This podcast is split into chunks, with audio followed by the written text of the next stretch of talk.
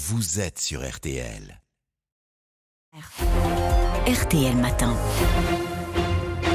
Il est 7h42, excellente journée à vous tous qui nous écoutez. Amandine Bégaud, vous recevez ce matin le secrétaire général de la CFDT, Laurent Berger. Laurent Berger, dès hier soir, à peine les manifestations euh, terminées, l'intersyndicale a donc annoncé deux nouvelles journées de mobilisation. Ce sera les 7 et 11 février. C'est quoi l'idée? Accentuer la pression? Oui, l'idée, c'est de, de toujours être le porte-voix euh, de, de, de, cette colère et de, de ce rejet euh, de, la majorité du monde du travail euh, des 64 ans. Euh, hier, on a eu la plus grande manifestation depuis 95, 95 compris.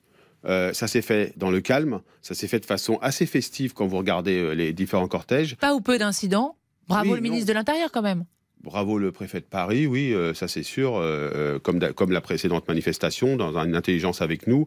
Et puis, je crois, bravo les organisations syndicales, qui sont capables de montrer que le monde du travail, le monde du travail réel, vous savez, c'était pas les feignants qui étaient dans la rue hier, c'était les gens du travail réel, les gens de la propreté, les gens du bâtiment, de la métallurgie, etc., etc., qui étaient là pour dire non, on veut pas les 64 ans. Donc l'idée la semaine prochaine, c'est de dire, ben, on accentue cette mobilisation et on donne la possibilité, y compris le samedi, après l'avoir fait le mardi, à des gens qui ne peuvent pas toujours manifester en semaine de venir euh, exprimer leur mécontentement.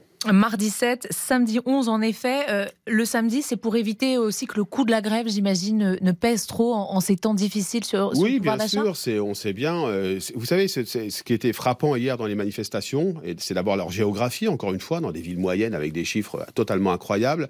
Et, et ça veut dire que c'est, c'est bien les, les salariés de tous les secteurs professionnels qui sont mobilisés. Et dans des, certains secteurs professionnels, bah, c'est plus dur euh, de le faire en, en semaine. Je pense notamment au secteur des services, de l'agroalimentaire ou d'autres. Et donc, ça permettra le 11 de le faire, y compris de le faire en famille, dans un cadre euh, convivial, euh, de dire on veut pas des 64 ans. Vous savez, hier, on nous a dit, certains commencent à communiquer en disant il y avait moins de grévistes, Mm. donc il y aura un. Il y avait moins de grévistes dans la fonction publique, sûr, ça il c'est Il y vrai. avait moins de grévistes, plus de gens Plus dans la de rue. monde dans la rue. Ça S'il y veut avait dire eu quoi beaucoup de grévistes et personne dans la rue, on dit vous bordez le pays et en fait vous n'êtes pas suivis. Là, on est suivis.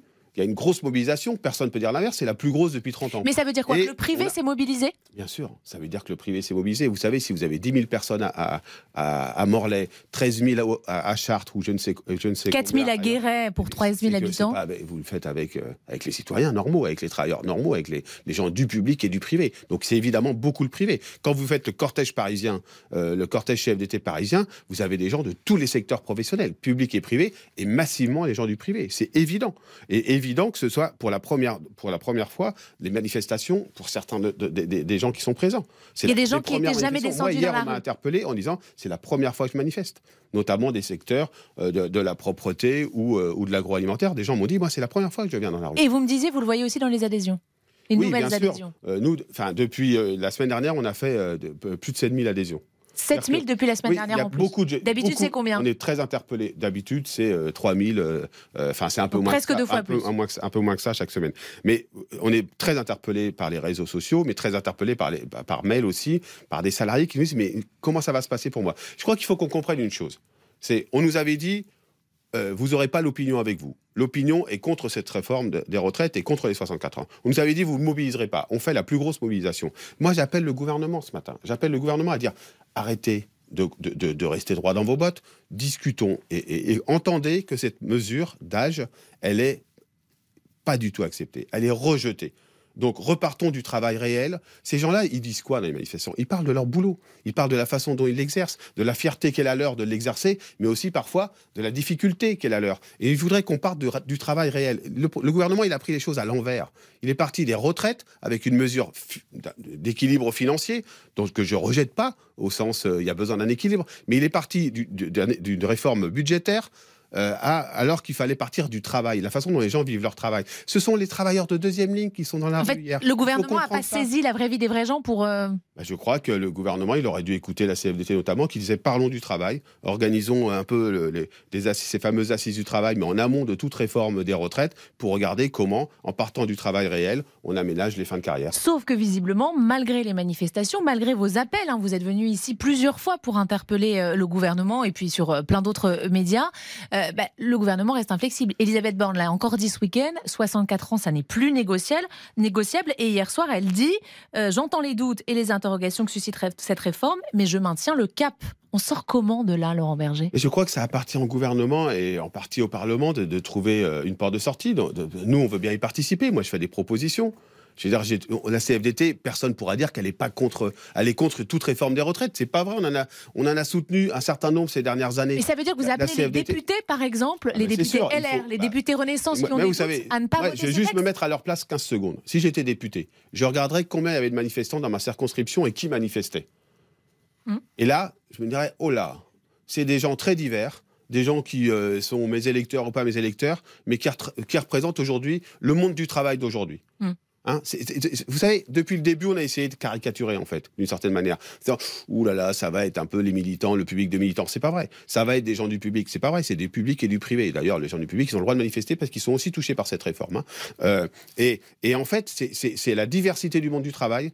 Euh, la diversité des territoires qui s'exprime aujourd'hui dans, cette, dans ce rejet des 64 ans. Donc vous leur dites, le gouvernement, républicains, aux députés. On est dans un pur exercice démocratique. Ne votez pas. On est dans un pur. Bien sûr, ne votez pas cet article 7 qui repousse l'âge égal de départ en retraite à 64 ans. On est dans un pur exercice démocratique. C'est entre leurs mains aujourd'hui. C'est entre les mains Plus que dans les du Parlement. Ah bah, si c'était entre mes mains, l'affaire serait réglée. Euh, le, si c'est entre euh, euh, entre les mains du Parlement, c'est entre les mains du gouvernement aussi. Enfin, vous savez, il faut, il faut. Hier, j'ai entendu encore euh, Monsieur Attal, qui explique qu'il ne faut pas que les syndicats euh, euh, fassent, perturbent la vie des citoyens. Mais pourquoi il dit ça hier soir? On l'a fait hier soir. Hier soir, on a fait un exercice. hier, on a fait un exercice démocratique et une manifestation. Il faut appeler à la raison. Vous, vous trouverez, ils trouveront toujours la CFDT pour aller discuter.